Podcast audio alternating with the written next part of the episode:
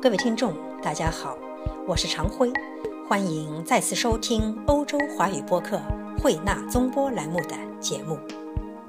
近年来，欧元一路走低，前不久，瑞郎突然宣布脱钩，导致欧元更加低迷。欧元这些年为何萎靡不振？究竟有哪些因素导致了这种状况？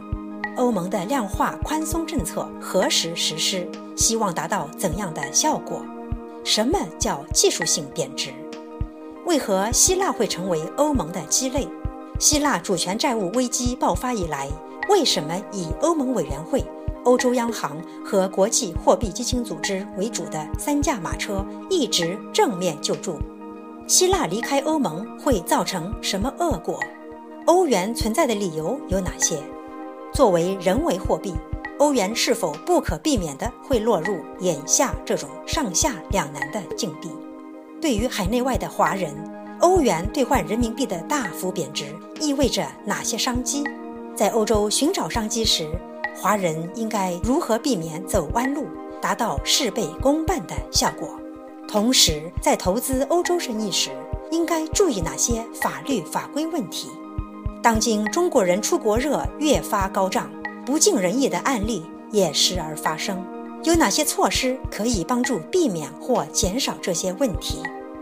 请听欧洲华语播客慧纳综播栏目与旅澳华人经济专家司良信博士的访谈。司博士您好，你好，司博士欢迎做客欧洲华语播客慧纳综播栏目。哎，谢谢你，常威。司博士。近几年来，哈，欧元呢一直处于低迷状态。前不久，瑞郎又突然宣布脱钩，导致欧元更加低迷。欧盟区可以说真是一片哗然。呃，您怎么看待欧元这些年的萎靡不振？究竟有哪些因素导致了这种状况呢？呃，是的，这是呢整个这个欧洲世界，包括全世界以及咱们特别是华人世界非常关心的一个问题。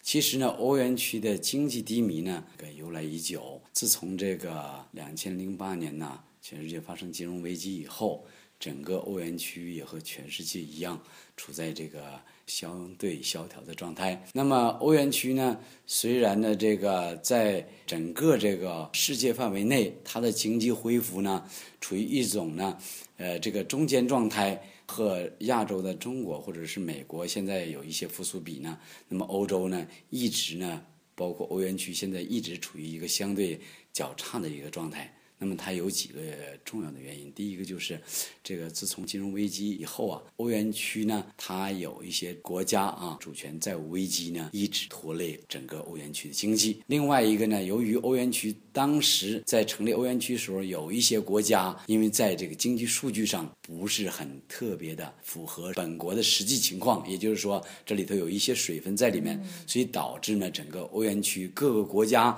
虽然是货币上是一致统一。了，但是呢，各种财政状况和财政政策呢又不相同，这样的话就导致欧元区内各个经济体、各个国家之间，它的经济发展呢又有很多的不协调和不平衡。特别是呢，这些在主权债务国家发生这个主权债务危机以后呢，对整个欧元区的经济呢又有一定的拖累，这是呢一个主要原因。那么另外一个呢，就是说我们呢最近听说了哈，因为这个欧元区的经济一直呢比较呢处于低迷状态，整个欧盟除了这个德国、法国、奥地利，还有几个这个北欧的小的国家相对来讲比较好以外。其他的这个一些这个像这个意大利、西班牙啊、葡萄牙，那么特别是希腊这几个为代表呢，那么经济呢一直处于这种非常这个比较差的这样一个状态，所以欧元区的这个经济呢，到今天为止呢，和世界各个其他地区来比，一直呢处于这样一个低迷状态。那么整个欧洲央行认识到了，如果持续的让欧元区的经济这样下去的话，那么对整个欧元区经济复苏和呢整个包括欧元本币的这个保持增值呢都有一定影响，所以啊，它这个另外考虑到这个欧元区现在呢整个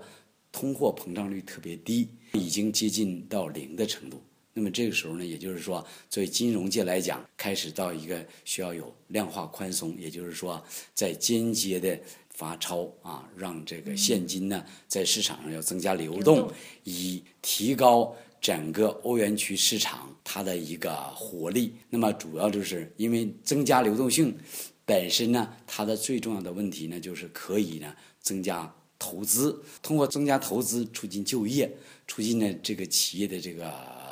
生产和发展。那扩大再生产，这样的使呢欧元区呢的经济能有一个复苏，加快复苏的脚步。所以呢，在一月二十二号，欧盟呃欧洲中央银行这正式呢把这个欧元区的量化宽松政策呢提出来，向媒体公布。它的一个基本思路就是从二零一五年三月开始，每个月以六百亿欧元的这样的一个数量。投放在这个欧元区内，那么主要是购买呢欧元区各个国家的这个主要是一些债务哈，特别是国债类的。如果到二零一六年的九月份，欧元区的这个通货膨胀率达不到预期的百分之二的话，那么它最多要向市场上投放整个一点一四亿欧元这样一个总量的这个货币来这个。量化宽松，所以呢，这个一点一四亿相当于咱们国内差不多接近，按照现在的汇率接近八万亿人民币，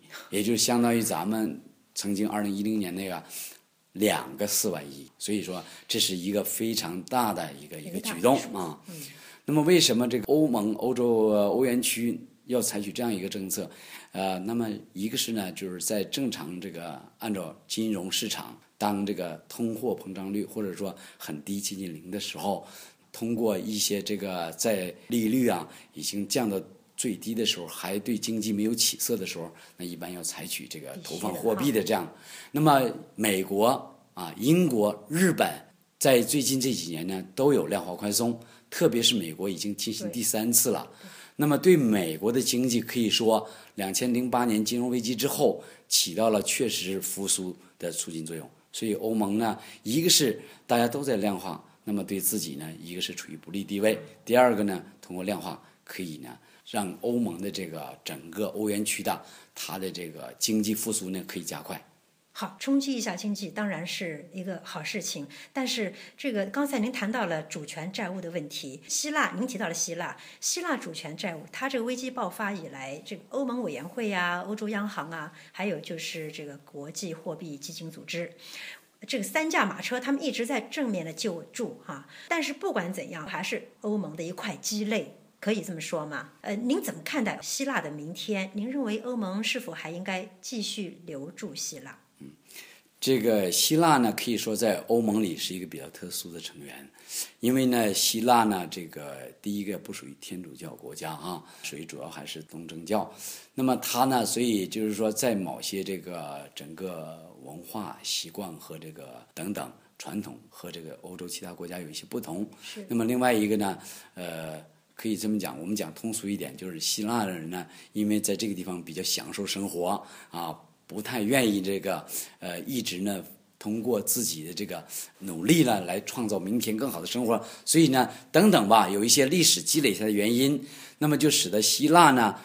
在这个包括这三驾马车对它进行了大量的支持之后，那么希腊的经济还不见好转呢。刚才我说的一个是它的这个历史文化原因造成的，这个老百姓呢比较享受生活；第二个呢，这个主要原因而主导的整个希腊民众。对整个政府采取这个紧缩和节制的政政策呢，不予以支持啊。也就是说，大家在经济困难的时候要勒紧裤腰带，要少支出啊，多增加收入。这也是呢，既不没有啊大幅度的产生呢啊这个增加收入。第二方面呢，紧缩这方面支出呢又没有节约开支。这样的话，任何的这个一般的策略和良药都是难以起到。主要作用的，所以这就是为什么到现在为止，呃，这三驾马车采取的一些措施呢，在希腊没有起到明显的作用。包括今天呢，呃，希腊新的政府上台以后，有一点左翼政府呢，他们想呢，就是说，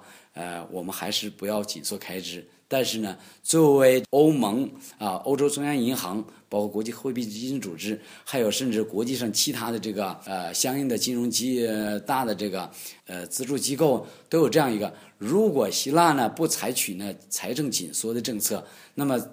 就将不予以呢货币新的这个新的这个财政支支持，否则的话，这个这个对于其他欧元成员国还有其他的一些国家，还有类似同样的问题。希腊只不过是第一个出现更重要的问题。那么对于希腊来讲，它已经是一个鸡肋。那么也就是说，它对欧盟整个欧元区的这个经济可以说有一个很很大的创伤。那么如果欧元区把它呢踢出成员国，那么对于整个欧元区的经济肯定不是太坏，但是有一点，对人们预期的心理，它会有很大的这个伤害。因为整个欧元区它的最终的目的是让整个欧盟大家大家庭都能进入欧元区，使得这个货币呢能够成为一种货世界货币。而如果希腊呢在这个时间出去后，对欧元区可能是暂时的经济有一定好转，因为没有那么多的拖累。可是下一个呢？下一个还是如此，最后你欧元区的这个目标和你现在这个经济状况正好是相矛盾的。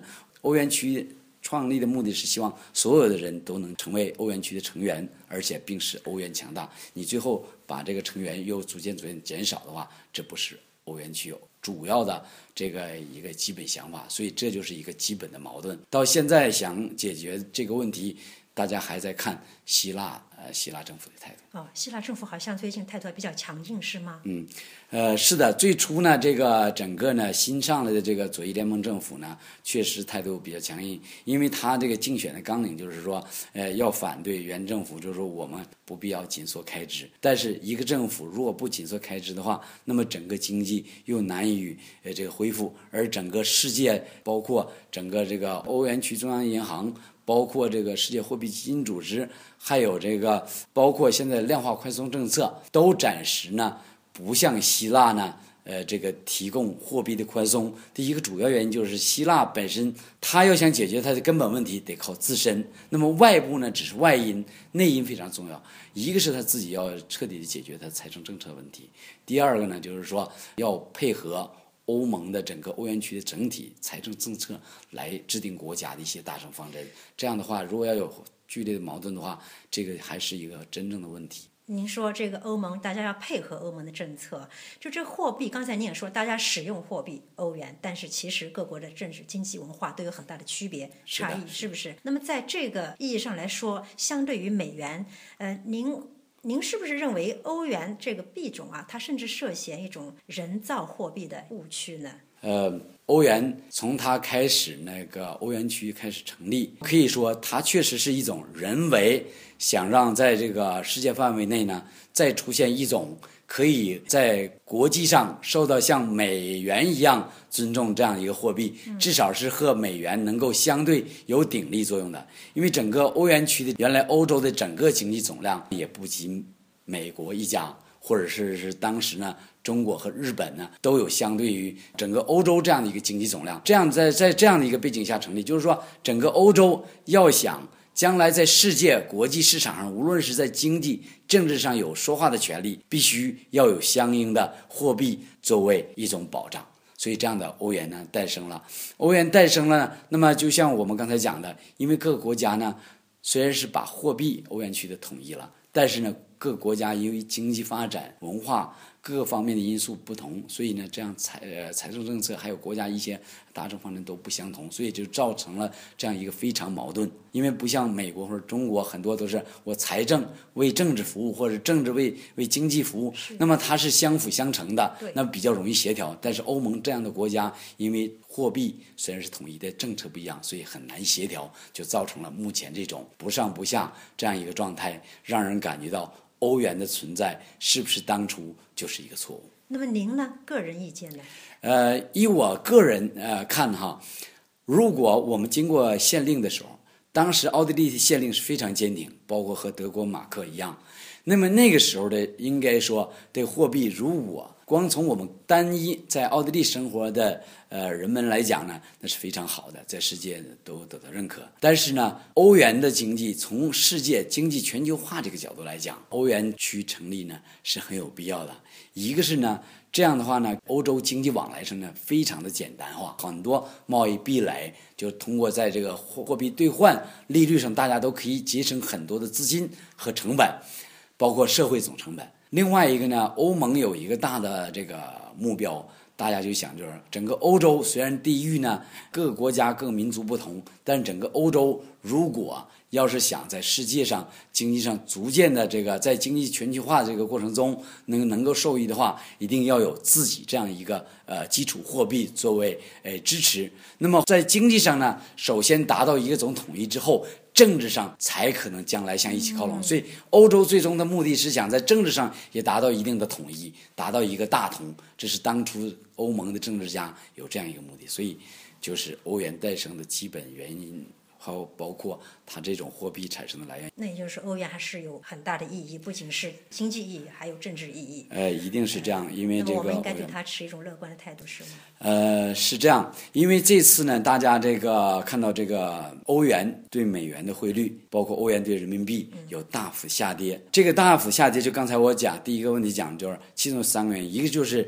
这个当时呢，自从金融危机以来呢。整个这个欧洲的各个国家的经济一直持续低迷，造成了经济不景气。第二个原因就是由于欧洲各有一些国家发生主权债务危机，那么导致欧元呢一直呢处于跌低态。那么再加上这个一月二十二号欧盟央行啊货币的量化宽松政策公布以来，这三个原因造成了这个整个欧元到今天对美元还有人民币呃汇率呢。下跌这样一个态势，而这个货币宽松政策其实是一种技术性的贬值措施，其最终目的呢，是为了在数年之后呢，使得这个欧元区的经济得以恢复，那么使欧洲的经济呢，能够再走向复苏和高涨的这个道路，而是为了加速这个过程才采取这个措施，所以可以乐见其成，欧元在今后的三到五年左右的时间。还会回到原来的位置啊，甚至可能更好一点。听您这句话，我非常有信心了。呃，司博士，刚才您也谈到了这个欧元和人民币之间的兑换率哈。我这次回国真的觉得这种兑换率对我们中国人来说是件好事，但对我来说是惨不忍睹，因为当时真的好像只有七点六了哈。那么我们从欧元区回去的人必须兑换人民币来用，好像是一个比较大的挫折。但是呢，对于我在国内的朋友们来说，这真是一个欢欣鼓舞的好消息。嗯，大家都说呀，这是不是走出去的好时机？在您看来，这种商机是不是应该抓住，或者说很值得抓住呢？应该说，你提这个问题非常好，因为这个问题呢，关系到我们无论是在国内还是在国外生活的所有全体华人。因为现在呢，国际往来越来越多，无论是我们生活在奥地利的华人，还是生活在国内的朋友，到欧洲来，还是我们回国去，无论是做生意，还是探亲、旅游、度假。它这个人民币和欧元之间的汇率呢，就成为我们一个关心的焦点。由于这个欧元对人民币的这个相对的这个大幅贬值，自从二零一四年五月到现在呢，基本上呢已经贬值到约大约百分之二十这样一个程度。就像你刚才讲的，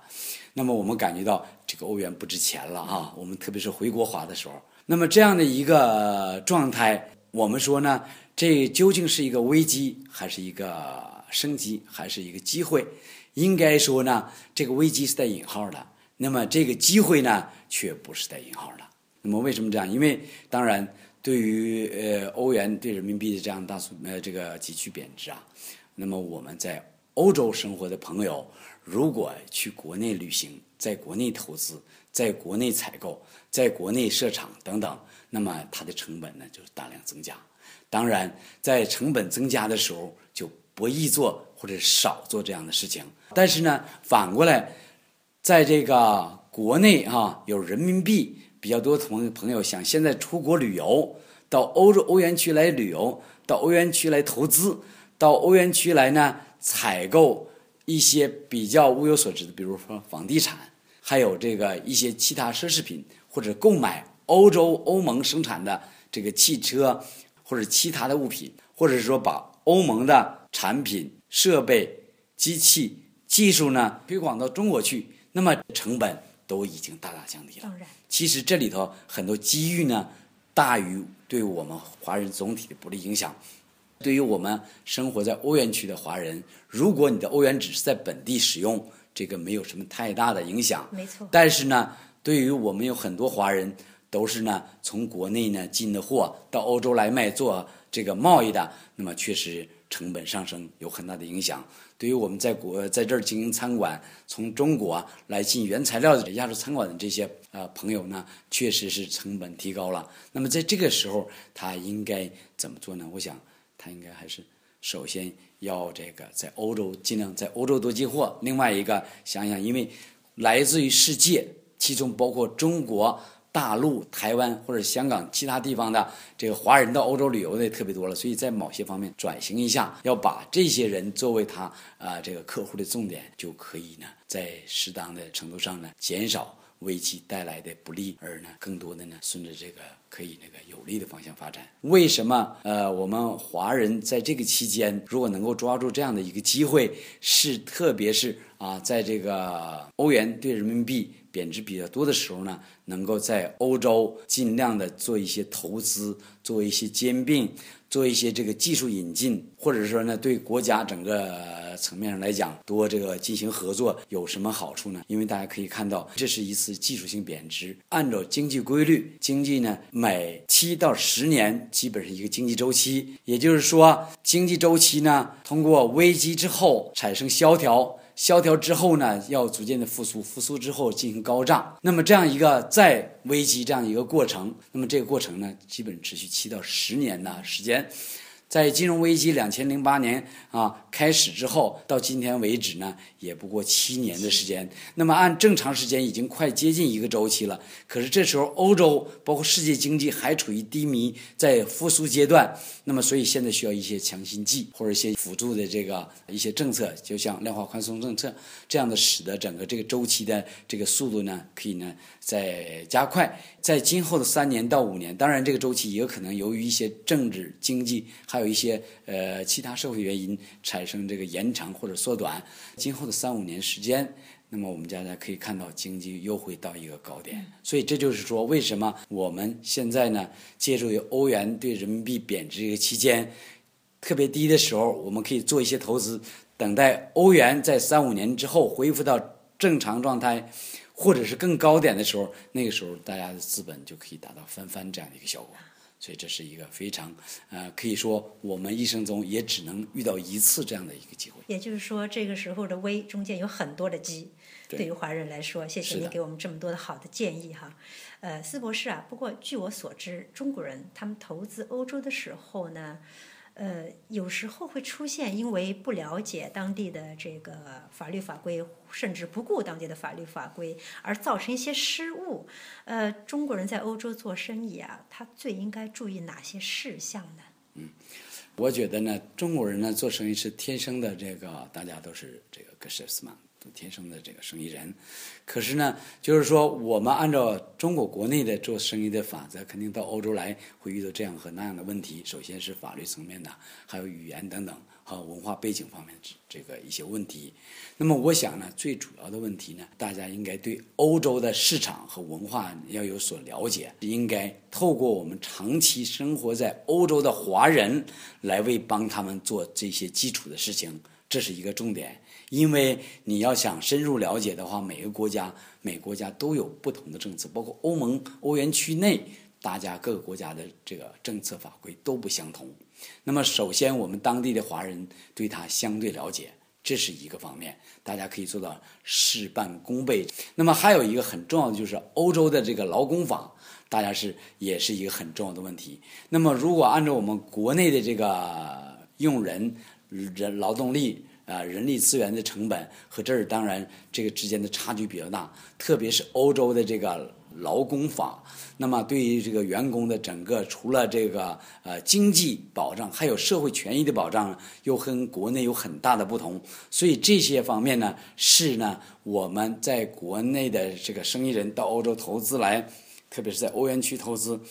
将来遇到的经济成本可能最大的一个，而且也是最大的一个实际难题之一。那么，作为这个对欧洲各种商机，特别是现在我们这样的一个机会，抄底欧洲，啊，到这儿来采购啊，或者是兼并一些企业，那当然是大好时机。但我认为呢，我们任何一个企业对这个欧洲的了解都不可能通过一天两天，或者通过马上我们可以在欧洲请律师，我们可以在欧洲请会计师，这些是一定是必要的。那么一定按照当地的游戏规则来做生意。但是如果要想很快的比较取得成功，那最好是利用当地华人的这方面资源。比如说您这样的华人经济专家，对吗？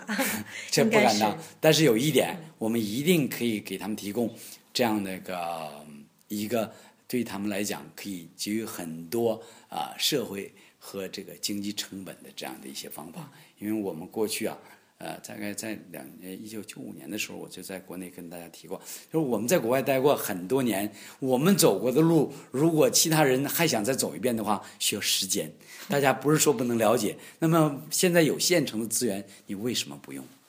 刚才您也提到了这个，因为人民币比较走挺，所以中国人啊，他出国旅游确实有一个旅游热哈。而且这个旅游热还越发的高涨，最近啊，我们都观察到这个现象。那么近年来啊，这国人在外旅游，一方面呢是一个形象塑造问题，另外一个还有一个安全保护问题。您觉得有哪些措施可以帮助避免这些问题造成一些不尽人意的案例？通过我们来这儿经历，能够看到哈，这个国人呢，一年一年比一年多的来到欧洲旅游，到欧盟国家，包括到奥地利。或者到我们旁边的这个多语国家来旅游，人数呢是越来越多。那么可能主要两个原因，第一个原因就是国内啊整个这个经济发展非常迅速，老百姓手里呢钱呢越来越多，整个呢大家呢也希望呢多看看世界，有这样的条件一定到欧洲旅游。再加上呢现在欧元区遇到这样的一个欧元对人民币属于这样下跌一个态势，这样呢到从国内对于国内想出来到欧元区来旅游的来讲，可以说是千载难逢的好时机。所以，二零一五年可以乐见其成，从国内到欧盟、欧洲、欧元区来旅游的人会大量增加。那么有已经可靠的数据，就是说自由行要增加百分之百。那么其他的这个啊组团呢，也在春节期间已经增加了这个呃上欧洲来旅行增加了百分之五十。所以这样的话是一个很好的这样一个机会。那么包括我们在欧洲的当地华人可以做一部分游客的生意啊。另外一个呢，就像你刚才提到了，那么华人到这儿来以后呢，人数呢逐渐增加，那么也就带来呢一些这个东方文化和西方文化在这个当地的一些冲突，这是很自然的事情。对当地的居民老百姓来讲，中国人大量到这个地方来旅游，大家是又爱又恨啊。那爱呢，就是大家来呢，提供了很多商机，对这个经济复苏呢有很好的促进作用。那么大家呢很高兴，恨呢，那就是说。因为我们文化上之间呢有这样不同的差异，再加上我们这些年国人呢，因为闭关自锁，再加上东方文化和西方文化之间的这种啊碰撞，所以呢，在一些这个言谈举止，在一些这个行为方式上，大家呢既有从文明所谓讲不文明的一方面讲，那么另外还有一个文化上的不理解和冲突，这样的话呢，就会呃受到一些这个包括。旅游接待单位甚至有一些其他当地的这个不公正的对待。你比如说，我在特别集中的像德国或者瑞士那些只有中国人去的比较多，甚至占了游客的百分之九十以上的这个地方，那么只有就中文写的很多提示。那么这个提示你就能看出来，他这个在这个提示里面就看出来对你这个整个来的人的这个爱恨之间的那个感觉，你就能体会到。那么，所以在这里的话，你应该注意这个，应该注意那个哈。那个应该不能喧哗啊，又不能吐痰，不能随便扔东西，什么东西嘛。所以就是这些东西就能看出来。那么一个方面有文化冲突，另外一个我们确实因为大家。呃，突然呢就富裕了，那么很多呢可能人的这个文化修养素质没有跟上，和我们以前出国的不一样，国家还要进行一下培训，或者是进，那么就会出现这样类似的问题。但是这个东西呢，我认为呢，呃，也是一个过程。那么最终经过一段时间，大家来过几回的人就自然就好了，或者是呢，他们经常去中国，多去看一看，走一走，了解中国人的文化啊特点。和这个背后更深层次的东西，他也就能够理解啊，多一份理解，这个事情就会好很多。那么当然，我们华人到这边旅游也遇到一些其他问题，包括啊一些被偷、被盗、被抢一些安全问题，是吧？特别是呢，就是说我上次在北欧旅行的时候，还发现。那么咱们华人就在这个啊奥斯陆这个地方广场照相的时候，就兜护照整个钱全部被偷走。那么现在由于这个中国游客的大量这个在欧元区出现呢，特别在一些景区，所以就是说使得这个呃欧洲国家有一些流动的这个偷盗抢的这些犯罪，甚至是团伙啊，就针对华人作案，因为他知道华人身上现金比较多。所以呢，他呢就是盯着华人的旅游团那么在奥地利几乎还很难遇到，是可以说，那么在北欧或者是一些旅游景点比较集中的地方，你就可以看到哪些人是要做这些事情的，都可以清楚的看到。所以说，对我们来这儿旅游的华人来讲，一个首先要自己要做好自己的这个呃贵重物品和一些必需品的这个呃防护工作。另外一个方面呢，就是说呢，尽量呢少带现金啊，多用卡，这是呢呃一个非常重要的。另外一个呢。如现金还好说，就是护照有一些重重要的证件丢失的时候就很麻烦，有的时候就必须终止旅行，或者是说就会很不愉快。那这是呢大家都不乐意见到的。那么我想还有一个很重要的层面呢，就是说这个当地的旅游国家，它的这个警察或内务系统应该有所增强。这你看啊，在北欧或者在其他我们看到，或甚至瑞士很多地方。都有一些这个华人遇到不安全的比较多，但是你在奥地利就比较少。那么我就说了，那么小偷或者强盗到这儿了以后被感化的，不好意思再偷抢了，是吧？同时呢，遇这个当地的警察经常的出来巡逻，经常的这个抓，做的比较多啊，在这方面这个措施比较得当，也很有直接关系。我想这也是希望这国家在这个层面上跟相应不同的国家也要做一些沟通。斯博士啊，您在欧洲生活了多少年了？呃，我到欧洲已经是这个二十四年。欧洲走动了很多了，很多国家也都去了。对，一般欧洲国家大家东南西北哈，在周围的附近这个欧洲国家都有去过，那么可以感觉到呢每个文化的这个不同，那么各有特点。我们最初的时候你到欧洲，觉得欧洲都差不多。但待久了以后，才发现呢，文化更深层次的东西，每个国家都不同，每个民族都有它自己的特点。是。那么有幸的是呢，我们在德语国家奥地利哈这样的一个这个文化啊底蕴比较这个深厚这样的一个国家呢，也算是我们的可以说是很幸运的一件事情吧，至少是歪打正着。当然是非常幸运的事情。您是华人经济专家，请您为我们的听众朋友哈再介绍一下您具体从事的这个行业。我呢，主要呢就是从事呢金融、地产，包括投资咨询这样的一些这个主要的业务。应该说呢，这些年来呢，因为在欧洲呢待的比较多了，那么对欧洲的这整个这个经济发展呢有一定的了解，所以呢，那么做金融，呃，主要来讲主要三大块业务，一个是呢银行业务。一个是证券业务，一个是保险业务。那么对于我们来讲呢，银行这面的业务呢，这最主要就是这个非常金融，主要是做贷款这样比较多。因为其他的现在暂时呢，大家还有经常有很多非债了有一些银行需要经常去。在未来的时间内，恐怕那么大家都是在这个网上做金融，就是大家不需要，包括很多可能银行的职员都不需要，呃，有了是吧？这样呢，目前来讲，就是说金融的方面呢也是变化比较大。那么证券方面，大家知道各种投资啊，包括这个投资工具哈，像这个欧洲呢这些年来呢，这个有一些变化。那么在两千零八年之前呢，整个经济一直呢大家都比较好，所以呢在那个时候呢，大家投资在在这个金融市场呢都比较积极主动。金融危机之后，欧洲的经济呢持续低迷。大家本来觉得这三五年就一定会复苏，结果到今年都已经七年之久了，那么还处于这样一个比较低迷的状态，所以对整个无论是在欧元区做生意的还是做投资的来讲呢，都可以说呢不是非常乐观的。但是呢，呃，我们大家可以看到有一些这个 z a h e w i r t 也就是说咱们讲的这个房地产、不动产或者实体实业，那在这些方面。那么和金融市场呢，又完全有不同的表现。你比如，特别是这个房地产，虽然在其他这个证券投资比较低迷的时候呢，在欧盟，特别是这个在经济比较稳定的，像奥地利或者德国，有一些包括北欧啊大城市的房地产，一直呢持续保持稳定的这个增长。那么也就是说，像这样的国家，包括维也纳，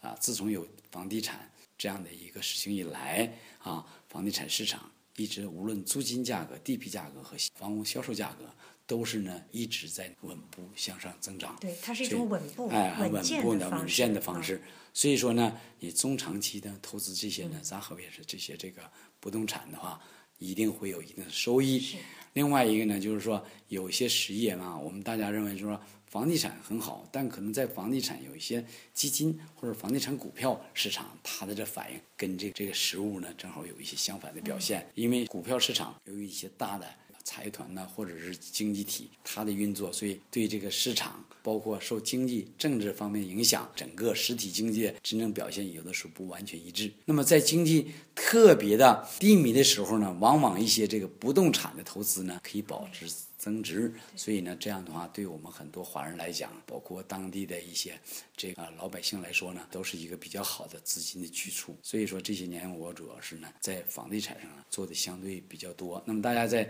经济这种经济状态，特别是包括像我刚才讲的这个，在欧元对人民币处在这样一个特定的历史时期，这也是一个非常好的机会。你比如说，如果现在呢有三十万欧元哈，当这个我们可以预见将来再过一段时间，欧元对人民币从一比七到一比六的时候，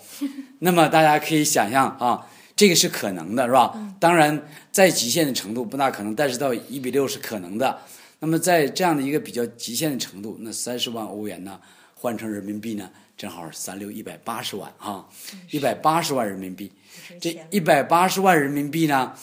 呃，如果假如这三十万欧元哈，在这个三五年，在欧元回到它正常状态，回到以前我们一比十那种呃状态的话，那么这三十万欧元呢，那就是三百万人民币，是，所以中间差一百二十万人民币。如果在这个期间，如果你要是用这个三十万欧元啊。投资在欧洲的固定资产或者一些这个不动产上的话，那么三五年之后，除了这个汇率是的一百二十万，呃，欧元这个人民币的差别，那么本身如果是投资欧洲的房地产，三年到五年之内，至少每年还有。总的这个有百分之五六到百分之八的增幅，这样的话，三五年下来至少百分之二十到百分之三十的增幅，这样还有接近九十万欧元的这样差别。也就是说，三五年之后，现在三十万相对三十万欧元的投资在欧洲市场投资，那么经过三五年之后，那可能就是六十多万了。所以这就是一个很特别的哎。所以说这个中间的这样的一个投资的成长，那么当然是利用这样一个机会，在正常的。经济运行和投资状态下是不可能达到的，是是没有这样的机会的。斯博士，非常感谢您，感谢您接受欧洲华语博客惠纳宗博的采访，谢谢，谢谢，谢谢，谢谢谢，谢谢。生活在欧元区的华侨华人，很多以从事餐饮业或经营货行谋生。眼下欧盟国家经济停滞不前，甚至滑坡，欧元区居民的购买力下降。这种局面直接影响到当地华侨华人的收入和生活质量，但斯博士给大家指出了规避损失的良策。同时，正如斯博士在访谈中所说，欧元在三到五年后应该还会复苏，回到原位，甚至更好。因此，眼下的商机可谓千载难逢。谢谢斯博士指点迷津，也谢谢各位听众的收听。今天的节目。到此结束，感谢收听，我们下次再会。